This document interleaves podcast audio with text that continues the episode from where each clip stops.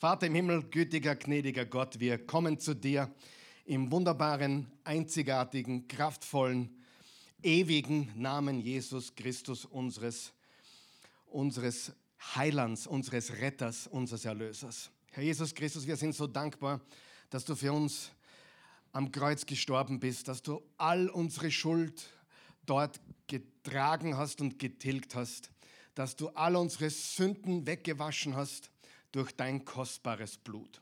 Und ich danke dir dafür, dass du auch der bist, der du behauptet hast zu sein.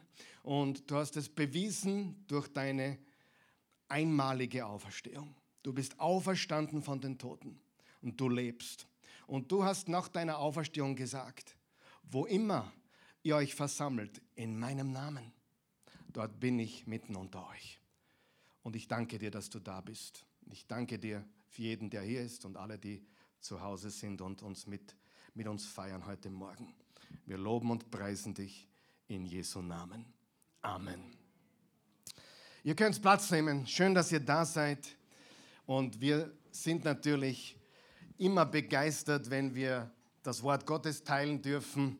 Und im Psalm 119, wie wir schon gehört haben heute, Psalm 119, das Wort Gottes ist das Licht auf unserem Weg, das Licht auf jeden weiteren Schritt in unserem Leben, hier und natürlich hinein in die Ewigkeit.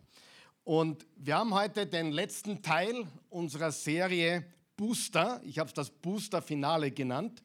Und ich glaube, es ist ein würdiger, kraftvoller Abschluss heute, den wir geplant haben. Und ich glaube auch, dass du am äh, richtigen Ort zur richtigen Zeit bist. Lass uns gemeinsam Hebräer 10 lesen, vorne im Bildschirm oder auch zu Hause im Bildschirm. Da steht folgendes. Und wir haben auch einen hohen Priester. Wie heißt sein Name? Wisst ihr das nicht oder wollt es nicht? Wie heißt unser hoher Priester? Jesus, dem das ganze Haus Gottes, also alle unterstellt ist. Deshalb, deshalb, weil wir Jesus haben, wollen wir mit aufrichtigem Herzen, voller Vertrauen und voller Zuversicht in die Gegenwart Gottes treten. Wo wollen wir hintreten?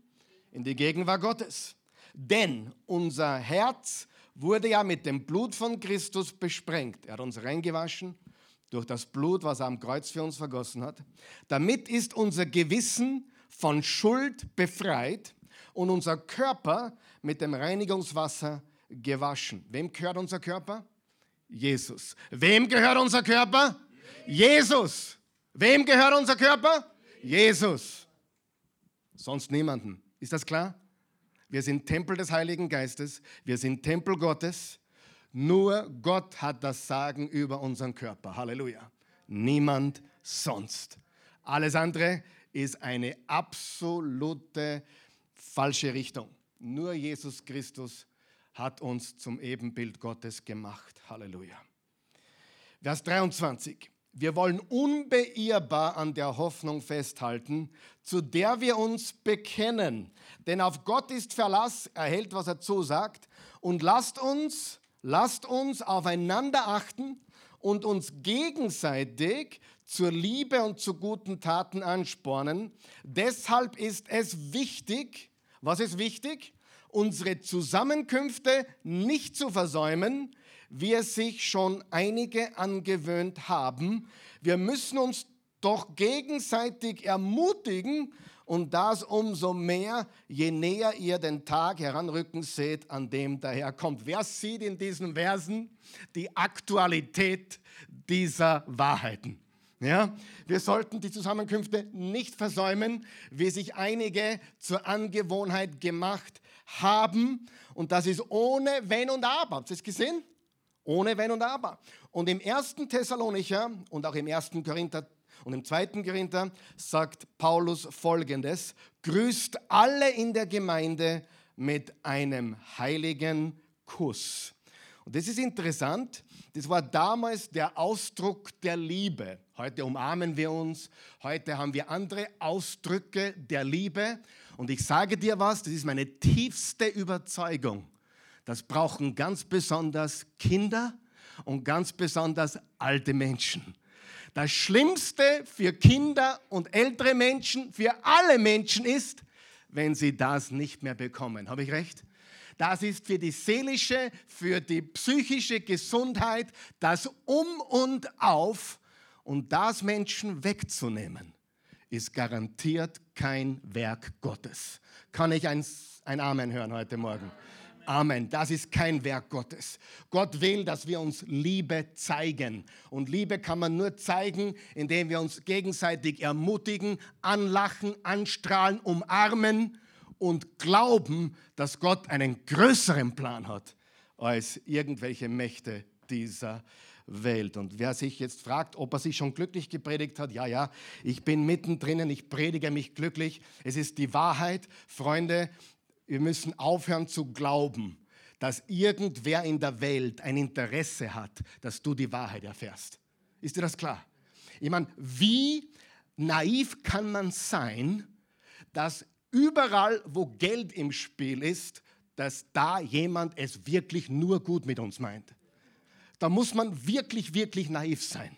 Ja, egal, ob das eine Versicherung ist oder eine Bank ist oder egal welches Unternehmen, Frag jeden Unternehmer. The bottom line is money. Und der Bottom Line bei Gott sind Menschen. Sagen wir das gemeinsam. Menschen. Denn so sehr hat Gott die Welt geliebt, die Menschen geliebt, dass es einen einzigen Sohn gab, damit jeder, der an ihn glaubt, nicht verloren geht, sondern ewiges Leben hat. Ich habe die letzten zwei Jahre mehr Menschen umarmt als je zuvor. Überall, wo ich hingebe, ich bin der Happy Hugger. Ja, ich hugge alle. Warum? Weil das wichtig ist für Gesundheit. Ja, dein Immunsystem wird geboostet, wenn du lebst. Ja, selbst die Sexualität boostet dein Immunsystem. Nur so nebenbei, falls es nicht mehr laufen sollte. Das hilft. Wirklich, körperlicher Kontakt. Gerade für Kinder. Und ich hätte mir gewünscht, dass man die älteren Leute fragt, hey, was, was ist euch lieber? Dass man euch wegsperrt oder dass ihr die Enkelkinder noch mal sehen dürft? Ha? Was glaubst du, würden die älteren Menschen beantworten, äh, antworten auf diese Frage? Hey, bringt's mir die Enkelkinder, ich weiß nicht mehr, wie lange ich noch da bin. Ich will meine Liebsten sehen, umarmen, küssen. Ich glaube, das, das habe ich recht oder, oder träume ich? Das ist die Wahrheit, Freunde. Freunde, wir müssen endlich aufwachen. Und was mich am meisten schockiert, auch nicht mehr, ist, wie Christen das nicht sehen können. Wir sind geschaffen im Ebenbild Gottes. Wir sind keine Maschinen. Wenn wir Maschinen wären, müssten wir weggesperrt werden, weil dann können wir nichts anrichten. Aber weil wir keine Maschinen sind, sondern lebendige Gottes Ebenbilder, brauchen wir einander. Wir brauchen einander. Das ist so wichtig. Und das ist eine Botschaft, wo ich nicht müde werde, sie zu verkündigen. Und die Oase diskriminiert niemanden. Du kannst hier sitzen, wie du willst, so oft du willst, mit wem du willst. Du kannst tun und lassen, was du willst. Wir lieben dich hier. Du kannst links stehen oder rechts stehen. Du bist hier angenommen. Amen. Wir tun da nicht mit mit einer Spaltung oder Diskriminierung. Wir lieben alle Menschen. Halleluja. Und der Begrüßungskuss war ganz wichtig damals. Heute ist es eben die Umarmung. Wir bringen Liebe zueinander zum Ausdruck. Warum habe ich diese Verse, die eigentlich mit der heutigen Botschaft nicht wirklich was zu tun haben, jetzt vorweggebracht? Warum lesen wir diese Verse? Ich möchte uns erinnern daran, Gemeinschaft ist ein Gesundheitsbooster. Gemeinschaft ist ein Booster. Isolation bewirkt immer das Gegenteil. Es schwächt den Körper, es schwächt die Psyche, es schwächt das Immunsystem und deswegen ist es keine Lösung und deswegen folgen wir dem Wort Gottes.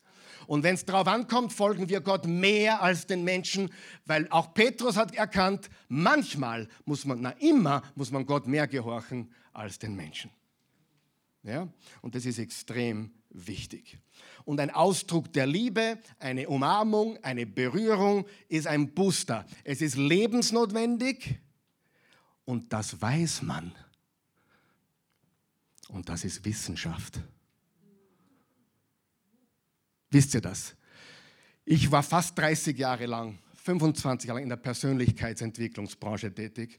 Und selbst da hat man immer wieder gesagt, dass gegenseitiges Ermutigen, Aufbauen, gute Worte ist wissenschaftlicherweise erwiesen etwas, was Menschen stärkt an Körper, Seele und Geist. Und das wollen wir tun. Es kommt vom Wort Gottes. Wer weiß, dass Singen das Gleiche tut? Wer weiß, dass man mit Maulkorb schlecht singen kann?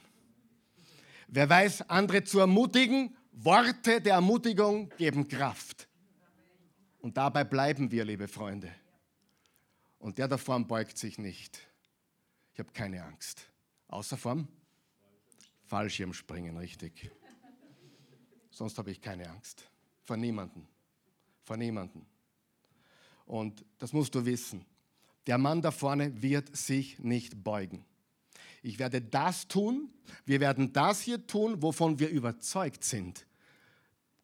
Liegen wir immer richtig? Nein. Wir machen Fehler. Amen. Wir sind Menschen. Aber wir müssen nach dem handeln, wo wir glauben, so würde es Jesus tun. Jesus wird die Menschen lieben, umarmen. Der würde nach keinem Nachweis fragen oder sonst irgendetwas. Er würde sagen, kommt her zu mir alle, die ihr mühselig und beladen seid. Ich will euch erquicken. Mein Joch ist leicht und meine, Last ist sanft. Umgekehrt, mein Joch ist sanft und meine Last ist leicht. Das ist extrem wichtig. Und heute habe ich noch ein Vers, bevor wir zum Hauptteil der Predigt kommen. Keine Angst, wir werden nicht so lange da sein. Ich lasse euch spätestens um halb zwei nach Hause. Matthäus, Matthäus 9, Matthäus 9, auch dieser Vers, wie die Faust aufs Auge für die heutige Zeit. Matthäus 9, Jesus, da geht es um Jesus, als er die vielen Menschen sah. Siehst du den Vers? Als er die vielen Menschen sah. Was hat er gesehen? Viele Menschen. Er griff ihn ein tiefes Mitgefühl. Er hatte Mitleid mit ihnen, denn sie waren hilflos und erschöpft wie Schafe ohne Hirten. Dann sagt er zu seinen Jüngern, die Ernte ist groß, aber es gibt nur wenig Arbeiter. Bittet deshalb den Herrn der Ernte, mehr Arbeiter auf seine Felder zu schicken. Was brauchen wir? Mehr Arbeiter. Welche Arbeiter? Ja, Reich Gottes Arbeiter, Ermutiger, Wort Gottes Verkündiger, Menschen, die hinausgehen und Zeugen für Jesus sind und Menschen lieb haben im Namen Jesus. Amen. Das brauchen wir. Aber gehen wir nochmal zurück. Sie sind die Menschen, Jesus hat die Menschenmassen angeschaut und da waren Tausende. Jesus war ein Magnet zu dieser Zeit, bevor er dann verteufelt wurde. Zu dieser Zeit war er ein Magnet, er, überall wo er hinkam, die Menschen folgten ihm und er sah die Menschen, er hatte Mitgefühl mit ihnen. Warum? Warum? Warum? Weil sie wie Schafe ohne Hirten waren. Schafe ohne Hirten. Freund, ich bin mit Leib und Seele Österreicher. Ich bin in meinem 51. Lebensjahr, ich weiß, ich schaue nicht so alt aus, aber es macht nichts. Naja, die Christi sagt, ich schaue aus wie 53. Ist auch wurscht. Ist mir alles egal. Aber eines ist sicher, ich habe unser Volk noch nie so führungslos gesehen wie heute wie ein Händel mit dem Kopf abgehackt. Und Freunde, hört mir gut zu, das liegt an den Führern. Das liegt an den Köpfen. Das liegt an denen, die lenken und leiten. Sie sind wie Schafe ohne Hirten. Natürlich ist jeder verantwortlich für sein Leben. Amen. Aber wenn man einen Schuldigen sucht, dann muss man laut Jesus dorthin schauen, wo die Hirten des Volkes sind. Und im Kontext, wen hat Jesus gemeint? Reden wir Kontext, erstes Jahrhundert. Es gab das römische Reich, das böse Babylon der damaligen Zeit und es gab die Schriftgelehrten, die Pharisäer, das religiöse Volk. Wen hat er gemeint? Beides. Die Religion und den Staat.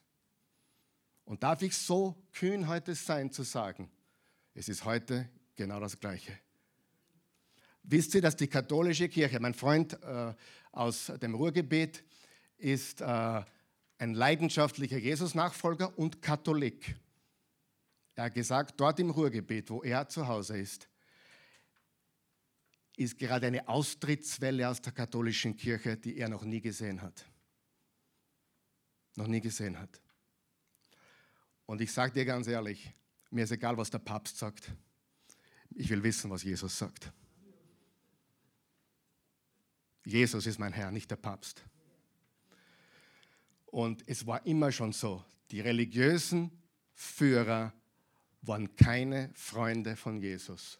Boah. Das war jetzt eine Ansage. Sind alle im katholischen Bereich oder in der Religion schlecht? Nein, überhaupt nicht. Aber viele der, die lenken und leiten, sind im falschen Boot, auf der falschen Seite. Und das müssen wir wissen. Und, und sie spielen sogar der Politik in die Hand. Und das war damals so, das ist heute so. Nicht böse sein, aber die großen religiösen Führer der heutigen Zeit spielen den Weltherrschern in die Hand. Das war bei Jesus so. In der Offenbarung hast du das, das Biest aus dem Meer und das Biest von der Erde.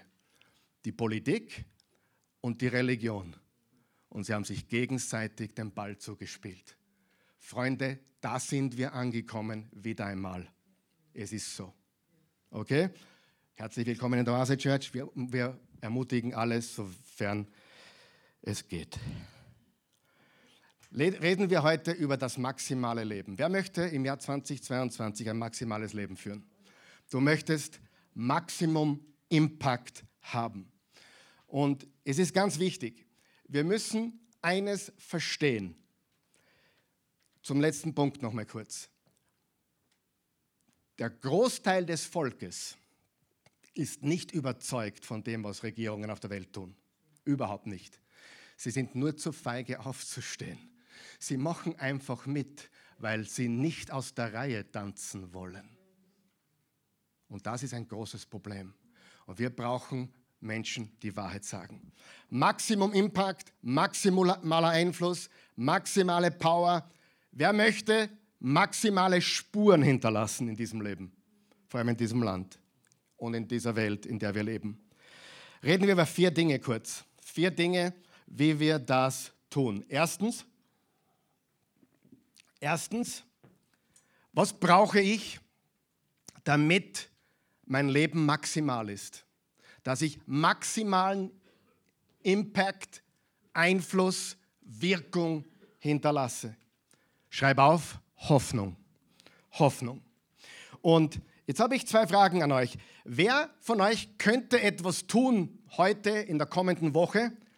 Eine Entscheidung treffen, die dein Leben schlechter macht. Wer hätte ein paar Ideen, wie man sein Leben schlechter macht? Hm? Ich meine, Du, ich, ich wisse ein paar Sachen, ich könnte meine Ehe sofort ruinieren. Sofort, auf der Stelle, richtig? Äh, ich meine, da, da, da, braucht man gar nicht kreativ sein. Ich, ich kann ein, zwei Entscheidungen treffen und alles ist hin, oder? 33 Jahre, selbe Frau, alles kaputt.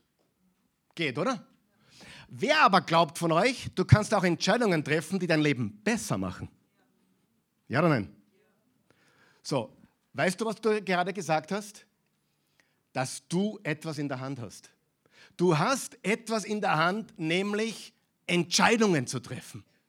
Du kannst Entscheidungen treffen, die dein Leben mieser machen. Du kannst Entscheidungen treffen, die dein Leben besser machen.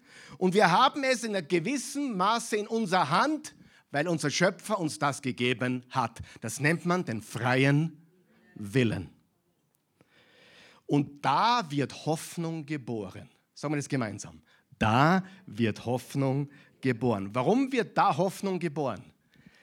Weil hoffnungslose Menschen handeln nicht. Nur Menschen mit Hoffnung handeln. Hoffnungslose Menschen stecken den Kopf in den Sand. Hoffnungslose Menschen sagen, na, ich tue wieder was, wenn das alles vorbei ist.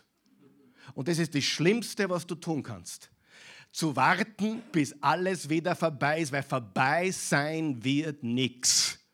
Wir leben in einer Welt, da ist das eine weg, ist das andere schon wieder da. Und ich möchte dich wirklich ermutigen, in die Handlung zu kommen. Mehr denn je. denn da ist Hoffnung geboren. Wenn du nicht mehr glaubst, du kannst was tun, hast du, Hoffnungs, hast du die Hoffnung verloren, richtig? Aber solange du weißt, ich kann was tun, ich kann was bewegen, ich habe Entscheidungen zu treffen, ich habe es in der Hand, da ist Hoffnung geboren. Versteht ihr mich? Und wenn du dich einmal dabei ertappst, dass du wie, dich wie gelähmt fühlst, weil du dich hoffnungslos fühlst. Hoffnungslose Menschen fühlen sich wie gelähmt. Sie sind nicht gelähmt, aber sie fühlen sich wie gelähmt, weil sie ja nicht glauben, dass sie wirklich was tun können. Aber solange wir was tun können, haben wir Hoffnung. Und das liegt in unserer Hand, liebe Freunde. Wer ist mit mir? Wer ist bereit, mit mir da Handlungen zu setzen? Und warum sage ich das alles? Hoffnung ist der Sauerstoff für die Seele. Du kannst 40 Tage ohne Essen überleben, manche sogar länger. vier Tage ohne Flüssigkeit, vier Minuten ohne Sauerstoff, keine einzige Sekunde ohne Hoffnung. Wenn Hoffnung weg ist, lebst du nicht mehr. Ist es vorbei. Hoffnung ist das, was wir brauchen. Und warum sage ich das? Nicht nur für dich, sondern wenn du Einfluss auf das Leben eines anderen ausüben möchtest, dann gib diesem Menschen Hoffnung. Was unsere Welt braucht mehr als je zuvor, ist Hoffnung.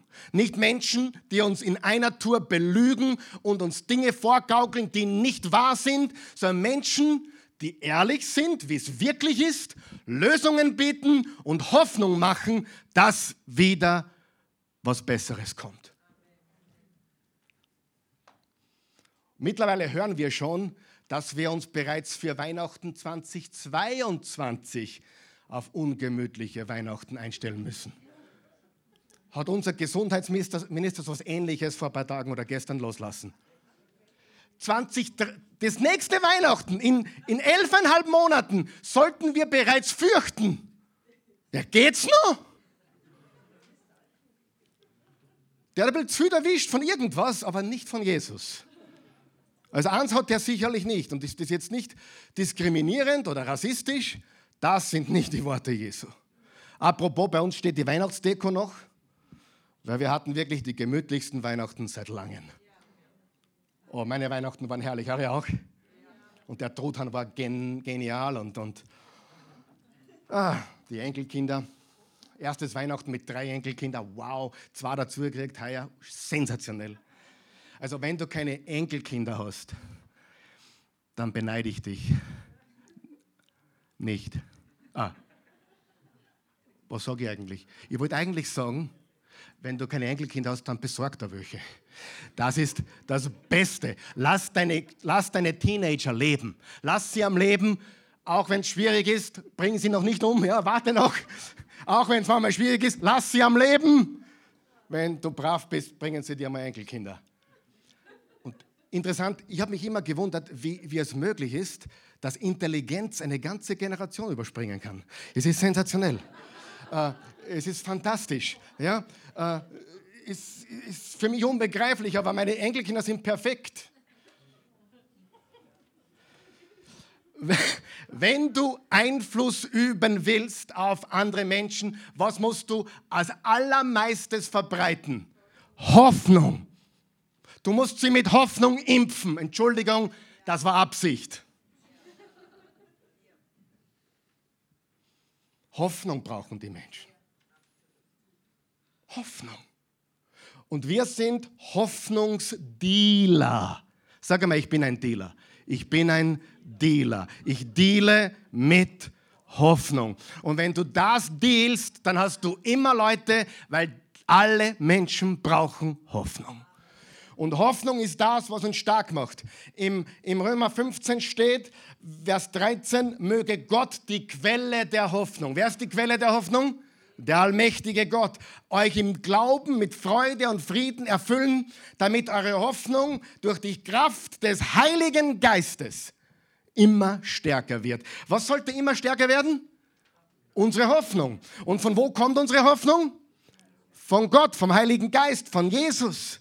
Im Römer 62, äh, im Psalm 62, bei Gott allein soll meine Seele Ruhe finden. Von ihm kommt meine Hoffnung. Er allein ist mein Fels und meine Rettung. Ja, er ist meine sichere Festung. Dank seiner Hilfe werde ich nicht zu Fall kommen. Im 1. Timotheus 4, Vers 10, wir haben unsere Hoffnung. Hoffnung hat einen Namen und sein Name ist Jesus. Auf den lebendigen Gott gesetzt und er ist der Helfer und Retter aller Menschen, in besonderer Weise derer, die an ihn glauben. Hoffnung ist ein Anker. Hoffnung ist unser Anker. Jesus ist unser Anker. Und wir reden nicht von der Hoffnung, die die Welt hat, diese leere, seichte Hoffnung. Äh, zu hoffen, dass das Wetter schön wird oder zu hoffen, dass die Dinge besser werden. Nein, unsere Hoffnung ist viel tiefer gehend. Sie ist echt. Sie hat einen Kern, sie hat einen Namen und sein Name ist Jesus. Im Römer 5 steht, Vers 3 bis 5, doch nicht nur darüber freuen wir uns, wir freuen uns auch über die Nöte, die wir jetzt durchmachen. Pass jetzt genau auf, was steht. Denn wir wissen, dass Not uns lehrt, durchzuhalten. Wer ist durch Not schon stärker geworden? Darf ich fragen? Mhm. Und wer gelernt hat, durchzuhalten, wer hat gelernt, durchzuhalten? Ja. Wer hat schon harte Zeiten hinter sich? Enttäuschungen, Schwierigkeiten, Probleme, Katastrophen, Drama. Und wer gelernt hat, durchzuhalten, ist bewährt. Und bewährt zu sein, festigt die Hoffnung. Weißt du, dass Hoffnung nicht von Bequemlichkeit auf der Couch zu Hause kommt? Echte Hoffnung kommt aus dem Schmelztiegel des Lebens. Wenn du überwindest und wieder überwindest und durchhaltest und festhaltest, wächst deine Hoffnung. Halleluja. Und unsere Hoffnung, in unserer Hoffnung werden wir nicht enttäuscht. Unterstreicht ihr bitte, nicht enttäuscht. Denn Gott hat uns den Heiligen Geist gegeben und hat unser Herz durch ihn mit der Gewissheit erfüllt, dass er uns liebt. Ich habe noch nie in einer Zeit gelebt, so alt bin ich auch wieder nicht, aber ich habe noch nie in einer Zeit gelebt, wo, wo äh, das, was wir gehört haben von der Öffentlichkeit, von Politikern oder Medien, so oft nicht gestimmt hat. Und zwar in so kurzen Abständen nicht gestimmt hat. Und wer von euch weiß, du kannst die Bibel lesen und nächstes Jahr wieder und sie ist immer noch wahr. Und die Kronenzeitung von gestern ist heute schon nicht wahr und vieles war gestern beim Drucken auch nicht wahr. Wir müssen, sag einmal Quelle. Wir müssen uns überlegen, wer und was ist meine Quelle. Wer ist die Quelle meiner Freude? Jesus. Wer ist die Quelle meines Friedens? Der allmächtige Gott Jesus. Wer ist die Quelle meiner Freiheit? Jesus. Wer ist die Quelle meiner Gesundheit? Wer ist die Quelle meiner Finanzen? Allem, was ich habe. Wer ist die Quelle? Jesus. Wer ist meine Quelle? Wer ist die Quelle meiner Hoffnung? Und warum bauen Menschen auf das, was sie draußen in der Welt hören? Ich sage nicht, dass alles gelogen ist. Ich sage nur, wem vertraust du? Wer ist deine Hoffnung? Und was festigt unsere Hoffnung? Standhaftigkeit in harten Zeiten. Hiob 8, Vers 13 sagt, wer Gott vergisst, hat keine Hoffnung. Wer Gott vergisst, hat keine Hoffnung. Und in Jesaja 40, 31 steht, die aber auf den Herrn hoffen, empfangen neue Kraft. Wie Adlern wachsen in den Schwingen. Sie laufen und werden nicht müde. Sie gehen und ermatten nicht. Auf wen hoffen wir?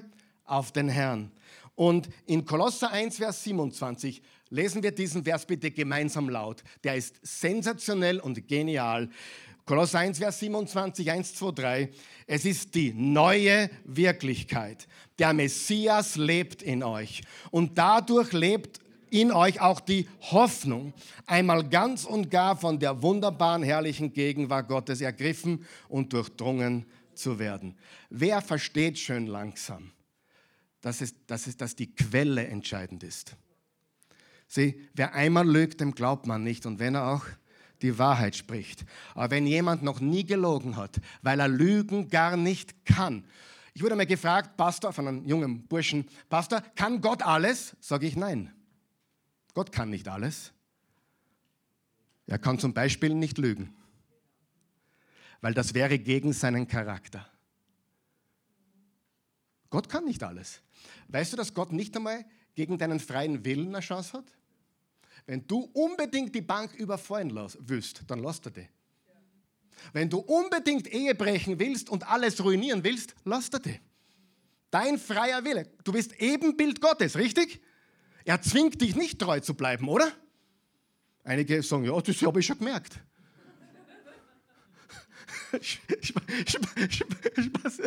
er zwingt dich nicht, überhaupt nicht, richtig? Er zwingt dich nicht, brav zu sein. Er zwingt dich nicht, deine Steuern zu bezahlen. Er zwingt dich zu gar nichts. Aber du hast die Konsequenzen zu tragen, richtig? Sieh, Gott kann nicht alles, weil er nicht lügen kann. Weil das gegen seinen Charakter wäre. Und daher wissen wir, alles, was von seinem Wort kommt, ist die Wahrheit. Und er ist Liebe. Das heißt, er sagt die Wahrheit aus Liebe zu uns Menschen. Halleluja.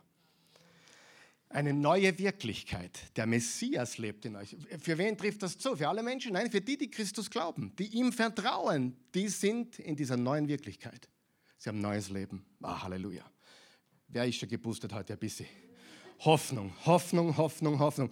Hoffnung ist der Sauerstoff für die Seele. Wir sind Hoffnungsdealer und wir lassen uns es nicht verbieten, die Wahrheit in Liebe mit Hoffnung zu sagen. Wir sind ermutigende, aber gleichzeitig Wahrheit verbreitende Nachfolger Jesu. Das brauchst du, um den maximalen Impact zu machen im Leben anderer Menschen. Ja, wenn du herumgehst und, und Leuten falsche Hoffnung machst, von heißen Eislutschen redst, das wird nichts bringen. Das wird irgendwann einmal äh, auf dich zurückfallen. Aber wahre Hoffnung gewinnt immer. Das zweite ist Identität. Das zweite, was du brauchst, um zu siegen in diesem Jahr, um maximalen Impact zu haben, um wirklich zu wirken, einen Unterschied zu machen im Leben von Menschen, ich habe kurz vor der Predigt heute um, um halb neun zu jemandem gesagt, ich rede heute über den Einfluss, den wir hinterlassen. Den Einfluss. Sogar Einfluss ist heute so schlecht belegt. Influencer. Ja. Sage ich ja, okay. Lass uns also nicht influenzen, lass uns wirken. Lass uns einen Unterschied machen. Lass uns etwas verändern. Und wenn wir einen Einfluss oder einen Unterschied machen wollen im Leben von Menschen, müssen wir Hoffnung verbreiten. Und zweitens, wir brauchen eine starke Identität. Und deine Identität verändert sich in dem Moment, wenn du zu Jesus kommst. In dem Moment hast du eine neue Identität. Im 2. Korinther 5, Vers 17 steht, vielmehr wissen wir, wenn jemand zu Christus gehört, ist er eine neue Schöpfung. Das Alte ist vergangen, etwas ganz Neues hat begonnen. Was hat begonnen? Ein neues Leben. Ein neues Leben. Du hast eine neue Identität. Und jetzt musst du diese Identität erkennen. Wenn du Jesus Christus noch nicht kennst, noch nicht an ihn glaubst, dann kannst du das jederzeit tun. Heute noch, jetzt noch. Wir geben dir auch die Gelegenheit, das zum Ausdruck zu bringen. Aber die Identität ist in Christus. Wer kann sich noch in, in, vom Physikunterricht erinnern an Blaise Pascal? Blaise Pascal war ein Mathematiker, Physiker, Literat und christlicher Philosoph. Und Pascal, hat, Pascal wurde nur 39. Was kann man in 39? Das ist jung, das, ist, das kommt mein Bur sein fast. Ja? 39 ist ja nichts, oder? Wisst ihr, dass viele Menschen, Frauen wie Männer, in so kurzen Zeitspannen extrem viel bewegt haben? Ja, die haben keinen Fernseher gehabt und kein YouTube und kein Internet. Die haben Tag und Nacht an ihrem Projekt gearbeitet. Blaise Pascal wurde 39, Jesus Christus wurde nur 33, als er gekreuzigt wurde. Und davon hatte er nur dreieinhalb Jahre, wo er wirklich gewirkt hat. Vorher war er ein normaler Zimmermann, ein Mitarbeiter im Betrieb seines Vaters, den er dann übernommen hat wahrscheinlich, als er gestorben ist, der Josef. Aber nur dreieinhalb Jahre hat er gewirkt. Wo sind meine älteren Herrschaften? Nicht aufzeigen, wir sind alle jung, wir sind alle jung und Bitte hör auf zu glauben, du bist zu alt. Du hast keine Ahnung, was du in drei Jahren noch bewegen kannst. Du hast keine Ahnung, was du in einem Jahr noch bewegen kannst. Dieses letzte Jahr hat so viel mit sich gebracht. Jetzt überleg dir, was in einem Jahr passieren kann. Und geschweige denn zehn Jahre. Und ich sehe niemanden, dem ich nicht zehn Jahre oder zehn weitere zutrauen würde. Jedem von euch traue ich noch mindestens zehn Jahre zu. In zehn Jahren kannst du dein Leben komplett umschreiben. Wer weiß das? Komplett. Du kannst die Beziehungen, die kaputt sind, wieder heilen. Wenn die Enkelkinder oder die Kinder dich gar nicht mehr kennen, das kannst du alles noch in Ordnung bringen. In wenigen Jahren. Bitte steh auf. Sei nicht einer von denen, die sagen, naja, jetzt ist alles so schwierig, jetzt mache ich einmal gar nichts. Gerade jetzt, sagen wir jetzt, müssen wir handeln. Handeln ist immer für jetzt. Sind wir da? ist ganz wichtig, weil die Lüge aufschieben und die Lüge, morgen fange ich an und die, die Lüge, ich bin ja schon zu alt, die ist tragisch. Du bist nicht zu alt. Du lebst, wenn du noch einen Puls hast, schaust, du lebst. Und wenn du einen Puls hast, PP, Puls bedeutet Plan. Du hast einen Puls, Gott hat einen Plan, immer noch. Ja, immer noch. Das ist sehr, sehr wichtig. Blaise Pascal wollte was sagen, oder? Danke für die Erinnerung. Er hat Folgendes gesagt. So wie wir Gott nur durch Jesus Christus kennen können, können wir uns selbst nur durch Jesus Christus kennen. Ohne Jesus Christus können wir den Sinn unseres Lebens, die Bedeutung unseres Todes, die Bedeutung Gottes und unsere eigene Bedeutung niemals kennen. Es ist nur in und durch Christus. Blaise Pascal. Hat er dein Physiklehrer wahrscheinlich nicht gesagt. Na, oder?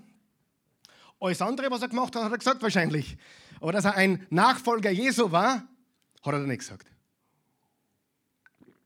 Viele dieser Erfinder waren gottesfürchtig. Wisst ihr übrigens, dass die Juden die, das Volk ist mit den meisten Patenten. Kreativ bis zum Anschlag. Ein Volk, das dem einen wahren, lebendigen Gott dient. Sie haben noch nicht die, die meisten haben nicht die Erkenntnis vom Messias noch. Aber sie sind Teil unserer Familie. Warum? Weil sie Jahwe dienen. Und darum steht in der Bibel, betet für den Frieden Jerusalems. Die Juden sind ein einzigartiges Volk, weil sie den einen wahren Jahwe haben, dem sie nachfolgen. Ich liebe Israel und ich liebe die Juden. Ja? jetzt wollte ich was sagen, aber das wäre wahrscheinlich zu viel. Drum sage ich es nicht. 1. Petrus, Kapitel 2. Übrigens, in Christus. Wer wir in Christus sind, kommt im Neuen Testament über 120 Mal vor. Wer wir in Christus sind. Über 120 Mal. Wir sind eine neue Schöpfung. Wir sind geliebt. Wir sind frei. Wir sind Kinder Gottes in Christus. Immer wieder. Im 1. Petrus 2 steht, ihr jedoch seid das von Gott auserwählte Volk Ihr seid eine königliche Priesterschaft, eine heilige Nation, ein Volk, das ihm allein gehört und den Auftrag hat, den Auftrag hat, seine großen Taten zu verkünden. Die Taten dessen, hast du das gelesen? Wir haben einen Auftrag. Die Taten dessen, der euch aus der Finsternis in sein wunderbares Licht gerufen hat. Früher wart ihr nicht Gottes Volk. Früher wusstet ihr nichts von seinem Erbarmen. Jetzt hat er euch sein Erbarmen erwiesen. Wir sind erwählt, wir sind Könige, wir sind Priester in Jesus, wir sind heilig in Jesus, wir sind Gottes Eigentum in Jesus, wir sind Empfänger seines Erbarmens. Ich bin vollkommen angenommen. Du bist vollkommen angenommen. Du kannst das laut sagen jetzt. Ich bin vollkommen angenommen. Mein Gott hat mich vollkommen angenommen. Im Titus 3, Vers 7 steht, durch Gottes Gnade für gerecht erklärt. Sind wir jetzt also entsprechend der Hoffnung, die er uns gegeben hat, Erben des ewigen Lebens. Hoffnung, Ewigkeit, wir sind Erben. Ich bin extrem wertvoll. Das Wort heilig bedeutet eigentlich abgesondert, besonders wertvoll. Wenn was heilig ist, ist es wertvoll, oder? dein Name werde geheiligt. Geheiligt werde dein Name. Oh, meine Familie ist mir heilig. Sollte nicht so sein. Dir sollte nur eines heilig sein und das ist Gott. Die Familie ist wichtig. Aber Jesus ist wichtiger. Das soll aber keine Ausrede sein, die Familie zu vernachlässigen. Das habe ich leider erlebt, auch in vielen unter den christlichen Kreisen. Jemand ist Prediger und vernachlässigt seine Familie komplett. Das ist kein gutes Zeugnis für Jesus. Das ist ganz, ganz schlimm sogar. Aber es gibt Situationen, da ist Jesus wichtiger als alle anderen. Amen. Und nur er ist heilig. Meine Kinder sind nicht heilig. Deine auch nicht. Sorry. Sie sind wichtig, aber heilig ist nur einer, Gott. Und durch Jesus sind wir geheiligt. Wir sind so extrem wertvoll. Und der Eigentümer gibt gewöhnlichen Dingen außergewöhnlichen Wert. Es wurden schon Sportschuhe von Michael Jordan für zigtausende Dollar versteigert. Die haben gekaselt. Wisst ihr, was Kaseln heißt? Die deutschen Zuschauer müssen mir das jetzt erklären. Das heißt, sie stinken nach Käse. Und zwar nach Zehenkäse. Warum, warum, warum haben die zigtausende Dollar gebracht? Weil sie getragen wurden von Michael Jordan. Meine Schuhe würden keine 5 Euro bringen. Das wäre das wär ein, ein Stretch. Ja? Was will ich damit sagen? Der Eigentümer gibt den Dingen den Wert. Warum sind unsere Kinder uns so wertvoll? Weil sie unsere sind. Und Kreuz, das Kreuz ist der teuerste Preis, der jemals bezahlt wurde. Ich bin angenommen, vollkommen angenommen. Ich bin extrem wertvoll in Gottes Augen. Ich bin auf ewig gelebt. Er liebt mich endlos und bedingungslos. In Jeremia 31,3 steht, ich habe euch schon immer gelebt, darum bin ich euch stets mit Güte begegnet. Mir wurde vollkommen vergeben. Gott ist auch nicht überrascht, wenn ich versage oder sündige. Gott ist nicht enttäuscht. Er weiß es im Voraus und er wäscht alles weg. Im Römer 8, Vers 1 steht, für die, die mit Jesus Christus verbunden sind, gibt es keine Verurteilung mehr. Jeremia 43, 25, ich, ich bin es doch, der deine Vergehen, deine Vergehen auslöscht. Um meinetwillen denke ich nicht mehr an deine Schuld. Und ich bin nicht nur vergeben, ich bin auch befähigt. Was ist ein Priester? Ein Priester ist jemand, der direkt zu Gott gehen kann. Warum hatte Martin Luther so recht, als er gesagt hat, ich glaube an die Priesterschaft aller Gläubigen? Weil er eines verstanden hat. Ich brauche zu keinem Priester gehen, der dann zu, zu Gott für mich geht. Ich bin ein Priester. Das bedeutet, ich kann direkt zu Gott gehen. Die Priesterschaft des Neuen Testaments ist jedem Gläubigen gegeben. Deswegen glauben wir nicht an eine Priesterschaft in einer Kirche oder sowas ähnliches, sondern jeder ist ein Priester. Drum, jemand hat mir gefragt, Karl Michael, bist du ein Priester? Sag ich ja. Glaubst du an Jesus? Dann bist du auch einer. Ich bin Pastor, ich bin Hirte, ich bin übrigens, was du nicht gemerkt hast, ich bin auch ja, Clown manchmal vielleicht, aber äh, ich bin kein Unterhalter. Meine Aufgabe ist nicht, allen alles recht zu machen. Ich habe nicht Rechenschaft dafür abzugeben, äh, Pastor, hat das super gepredigt. Hey, das ist irrelevant. Wichtig ist, dass wir Gott gefallen. Amen. Und das ist das einzige Ziel. Und weißt du, wenn du weißt, dass du wirklich frei bist, wenn du nur mehr einen hast, den du gefallen willst, dann bist du frei. Haben wir alle nur einen langen Weg. Nicht falsch verstehen. Ich auch. Aber in dem Moment, wo wir nur mehr einen im Publikum haben, nämlich Gott, sind wir frei. Was ist ein König? Die Bibel sagt, wir sind Könige und Priester. Ein König herrscht nicht über die Frau, nicht über den Mann, über sich selbst, über seine Gedanken, über seinen Körper. Wer könnte seinen Körper ein bisschen besser beherrschen? Seine Gedanken ein bisschen besser beherrschen. Wir sind berufen, im Leben zu herrschen durch Jesus. Nicht über andere, sondern primär über uns. Wer sind die wahren Überwinder? Die andere schlagen? Nein, die über sich selbst gewinnen. Und ich glaube, da sind wir lang nur am Werken. Also ich zumindest habe nur ein bisschen was vor mir. In Apostelgeschichte 26 steht, öffne ihnen die Augen, damit sie umkehren und sich von der Finsternis zum Licht wenden und von der Macht des Satans zu Gott. Dann werden ihnen ihre Sünden vergeben und sie werden zusammen mit allen anderen, die durch den Glauben an mich zu Gottes heiligen Volk gehören, ein ewiges Erbe erhalten. Das war Gottes Auftrag an Paulus und an uns. Wir sollten in die Welt gehen und den Menschen die Augen aufmachen. Weißt du das? Unser Auf, du bist ein Augenöffner. Du solltest Menschen die Augen öffnen. Nicht über die Politik, nicht über die Impfung oder Nichtimpfung, nicht über Maßnahmen. Du solltest Menschen die Augen aufmachen darüber, wer Jesus ist. Wer Jesus ist. Und sie von der Finsternis ins Licht bringen. Wer hat dieses Licht schon kennengelernt, darf ich sagen? Wie ist sein Name? Jesus. Halleluja. Was brauchen wir, um maximalen Impact zu machen? Wir brauchen Hoffnung. Wir sind Hoffnungsdealer. Wir brauchen eine starke Identität. Wenn du nicht weißt, wer du bist, kannst du nicht gewinnen. Du musst wissen, wer du bist in Jesus.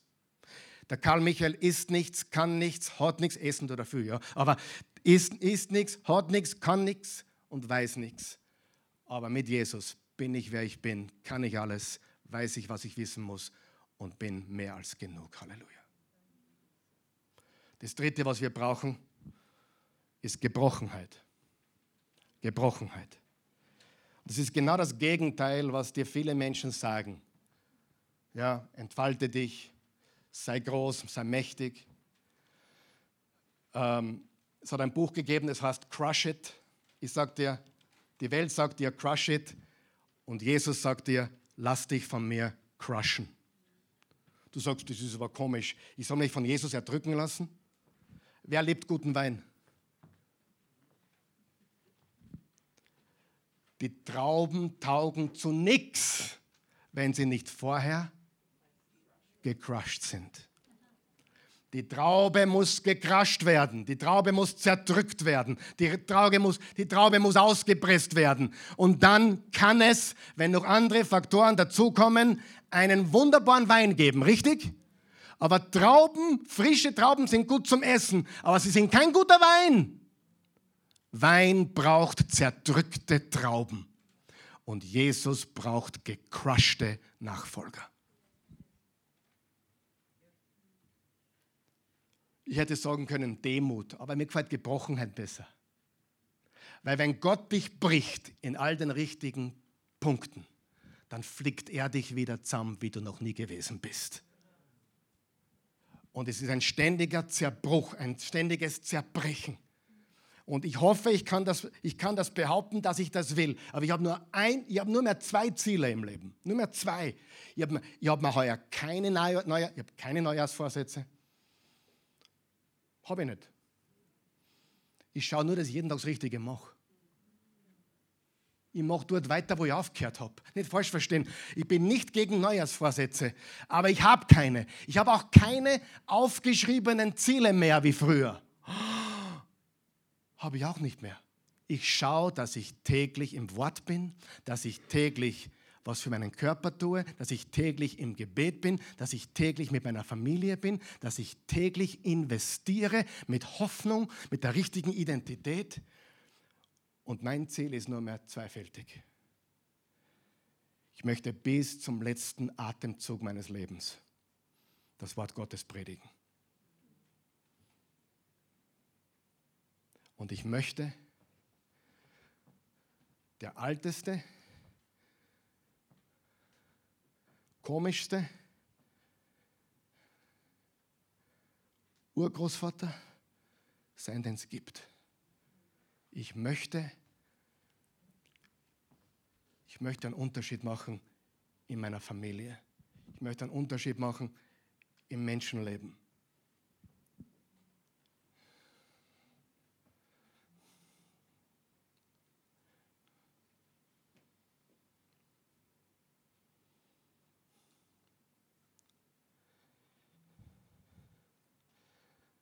Die Menschen checken nicht, wie kurz das Leben ist. Sie checken es nicht. Sie häufen da an und häufen da an und häufen da an.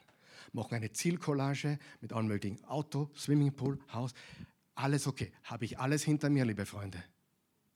Aber ich sage dich, ich brauche das nicht mehr. Und ich sage das nicht herabblickend. Ich sage das aus tiefster Überzeugung. Ich brauche das nicht mehr. Ich will das auch nicht mehr. Ich will nur noch das Evangelium verbreiten und einen Unterschied machen in meinem Umfeld. Und hoffentlich wächst mein Umfeld. Aber das ist alles, was ich will. Amen. Wer von euch weiß, der Erfolg ist wie ein Schmetterling.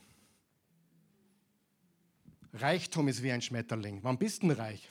Ich frage jemand, der 10 Millionen hat, der kommt sich vor wie ein, wie ein Bettler. Der braucht nur mal 10. Wirklich. Salomo, der reichste Mann, hat gesagt, wer Geld liebt, hat nie genug. Geld ist ein Werkzeug. Geld ist zum Benutzen da, zum Verwenden da, zum Aufbau des Reiches Gottes da. Geld ist dazu da, um einen Unterschied zu machen. Kann man damit Böses tun? Viel. Kann man damit sehr Gutes tun? Viel. Aber ich sage dir die Wahrheit. Bevor du dich umdrehst, bist zehn Jahre älter. Manche sind schon erschrocken. Das ist ja dann schon ururmäßig. Ja, ja. Aber Gebrochenheit. Gebrochenheit, liebe Freunde. Psalm 51, David wurde gebrochen. Schaffe mir Gott ein reines Herz und gib mir einen neuen beständigen Geist. Verstoße mir nichts vor, deinem, vor deinem Angesicht und deinen Heiligen Geist nimm nicht von mir. Bringe mir wieder die Freude deiner Hilfe und stärke mich mit einem willigen Geist. Jetzt kommt's. Das Opfer, das Gott gefällt, unterstreicht ihr das? Das Opfer, das Gott gefällt, ist ein zerbrochener Geist. Ein zerbrochenes und zerschlagenes Herz wirst du Gott nicht verachten. Hör mir jetzt ganz gut zu. Bevor Gott dich richtig verwenden kann, bricht er dich. Glaube mir. Bevor Gott dich verwenden kann, bricht er dich.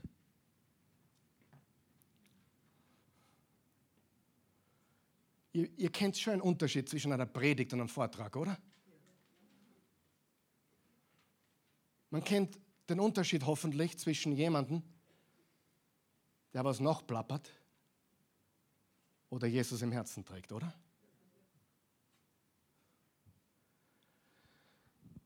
Gott will dich zerbrechen. Hat er vielleicht sogar schon. Hat er vielleicht schon immer wieder versucht. Das Problem, was ich gesehen habe, ist, wenn wir es nicht zulassen, werden wir bitter. Und wenn wir es zulassen, werden wir besser und stärker. Und die Tragik ist, wenn du die Lektion diesmal nicht lernst, darfst du eine weitere Runde in der Wüste drehen. Und deswegen gibt es Christen, die zwar groß reden, die alle möglichen Ideen haben, die super drauf sind, aber sie haben keine Früchte. Denn nicht dein großes Maul und deine großartigen Ideen, sondern an den Früchten werdet ihr sie erkennen.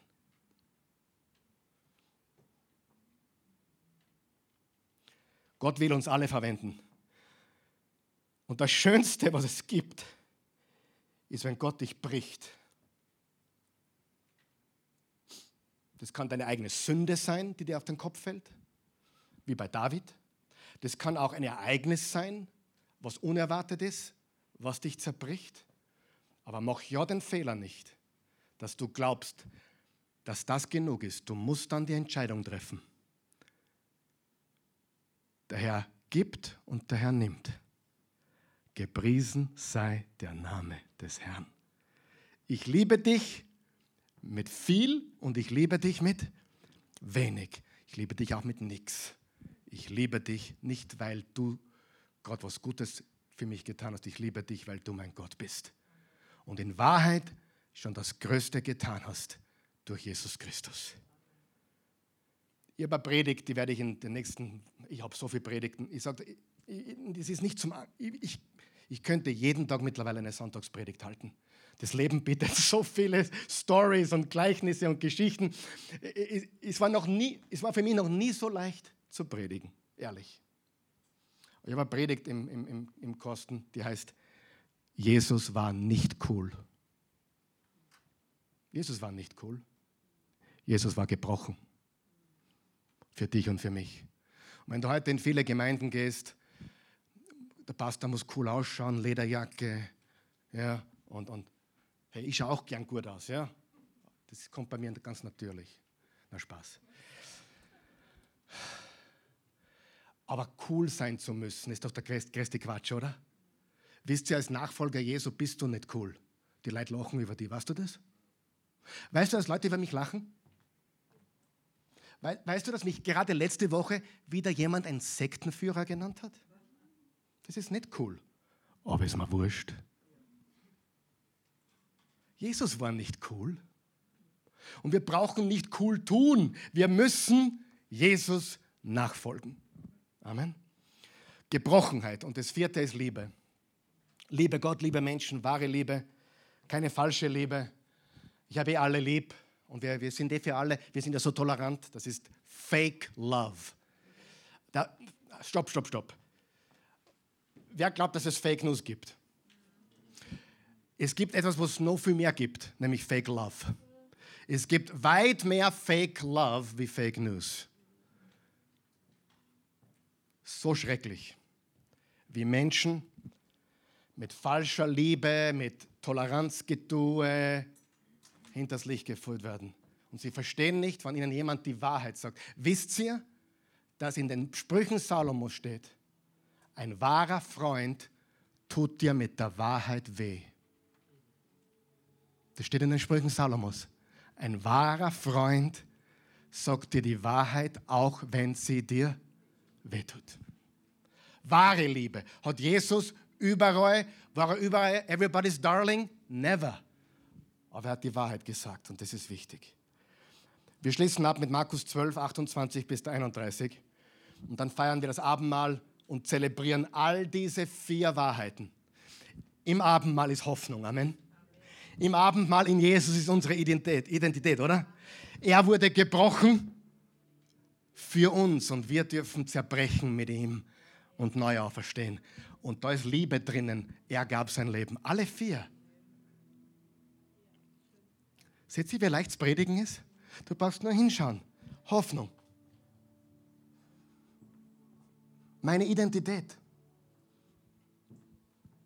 Er wurde gebrochen für mich. Und seine Liebe am Kreuz ist die größte Liebe aller Zeiten. Lesen wir gemeinsam Markus 12, da steht, da trat einer der Theologen zu Jesus. Theologen, Schriftgelehrten, Religiöse. Er hatte gehört, wie sie miteinander diskutierten. Er hatte auch mitbekommen, dass Jesus ihnen eine hervorragende Antwort gegeben hatte. Deshalb stellte er ihm die Frage, welches Gebot ist, ist allen anderen übergeordnet. Jesus antwortete ihm, das bedeutendste Gebot ist, das bedeutendste Gebot ist, höre du Volk Israel, unser Gott der Herr ist der einzige wahre Herr. Deshalb sollst du den Herrn, deinen Gott, leben mit deinem ganzen Herzen, mit deiner ganzen Seele, mit deinem ganzen Verstand und deiner ganzen Kraft. Das zweite lautet, du sollst deine Mitmenschen lieben wie dich selbst. Es gibt kein bedeutenderes Gebot als diese beiden. Gott lieben, Menschen lieben. Was heißt das? Ich liebe Gott, ich verbringe Zeit mit ihm, ich tue seinen Plan, seinen Willen, ich folge Jesus und so gut ich kann, will ich und tue ich das Beste für Menschen. Ich liebe meine Kinder so sehr, aber manchmal muss ich ihnen auch Dinge sagen, die sie nicht hören wollen. Lass uns bitte aufstehen. Ich habe ein bisschen länger gepredigt, als ich vorhatte. Hoffentlich ist es okay für euch. Aber diese Booster, die brauchen wir, oder? Hoffnung, unsere Identität in Jesus, Gebrochenheit, Gebrochenheit, Liebe. Sieh, wenn wir nicht gebrochen wurden, sind wir unausstehlich. Unausstehlich. Ein Mensch, der nie gefallen ist, nie Misserfolg hatte, nie gebrochen wurde, ist unausstehlich. Ich war so erschüttert, wie ich das erste Mal einen richtigen Crash hatte. 2001. war knapp 30. Ich dachte mir, ihr, ihr habt mir fast zwicken müssen. Alles ist so super gelaufen. Wer kennt es? Vier Kinder, gut verdient, Gemeinde war relativ bereits gewachsen. Und dann kam einer der größten Crashes. Pah. Heute danke ich Jesus regelmäßig dafür. Das hat mich verändert. Und da gab es auch paar andere Crashes, auch im privaten Bereich. Ihr kennt unsere Geschichte. Und es ist ehrlich so, ich würde, ich würde wahrscheinlich nichts rückgängig machen, weil es auch keinen Sinn hätte in dem Sinn. Es ist, geht auch gar nicht, aber ich, ich nehme es so, wie es ist und möchte ein, ein guter, eine, ich möchte eine gekraschte Traube sein, die zu Gottes Wein beiträgt. Übrigens auch Olivenöl werden ausgedrückt, kalt gepresst. Wer ist schon mal kalt gepresst worden? Hm? Oder heiß gepresst oder whatever gepresst. Es macht in dem Moment keinen Spaß. Aber wenn du gerade in einer Situation bist, wo du gedruckt wirst, wo du gekrascht wirst, dann nimm das an und sag, Jesus, was willst du mit mir machen jetzt? Weil das kann tatsächlich ein Punkt in deinem Leben sein, auf dem du dann später zurückschaust und sagst, hey, da habe ich eine Entscheidung getroffen und heute bin ich umso stärker. Beten wir. Vater im Himmel, wir danken dir für Jesus. Jesus, du bist unsere Hoffnung. Du bist unsere Identität du wurdest für uns gebrochen und du hast uns deine vollkommene, unendliche Liebe gezeigt. Wir danken dir dafür. Groß und wunderbar bist du, groß und wunderbar sind deine Werke. Wenn du hier bist heute Morgen oder diese Botschaft jetzt oder ja, jetzt einfach miterlebst oder wann immer du sie siehst und du hast keine Beziehung zu Jesus Christus, Religion ist keine Beziehung zu Jesus. Die, die religiösen Schriftgelehrten haben Jesus nicht gekannt. Sie kannten ihn nicht als den Sohn Gottes. Sie haben von ihm gehört, er ist ihnen auf den Wecker gegangen, sie waren nicht zufrieden mit ihm, sie haben ihn verfolgt, die Religiösen. Religion ist nicht Glaube. Glaube an Jesus bedeutet, dass du dich fallen lässt in seine Arme und dass du zugibst, ich bin ein Sünder, ich brauche einen Retter. Ich habe gesündigt, ich brauche Vergebung, ich brauche einen Retter, ich brauche echtes Leben. Dieses Leben vergeht, aber er hat ewiges Leben für dich. Das beginnt in dem Moment, wo du zu ihm Ja sagst. Wenn du das möchtest, lass uns gemeinsam beten, um diesen Menschen auch zu helfen, dass sie nicht alleine beten müssen. Guter, guter Gott. Danke für deine Gnade. Ich komme jetzt zu dir im Namen Jesus. Jesus, ich bekenne, ich sage deutlich und klar, du bist der Sohn Gottes. Du bist am Kreuz gestorben für meine Sünden, für meine Schuld, für die Sünden meiner Vergangenheit und alle Sünden, die ich noch begehen werde. Du hast am Kreuz bezahlt. Durch dein kostbares Blut. Wasche mich jetzt weiß wie Schnee. Durch dein Blut, das du für mich vergossen hast. Aber die Geschichte wäre tragisch, wenn du nicht auferstanden wärst. Du bist aber auferstanden. Du lebst. Du hast den Tod besiegt. Du hast die Sünde besiegt. Du hast die Finsternis besiegt. Durch deine Auferstehung hast du bewiesen, dass jedes einzelne Wort, was du behauptet hast, wahr ist. Du bist der Sohn Gottes.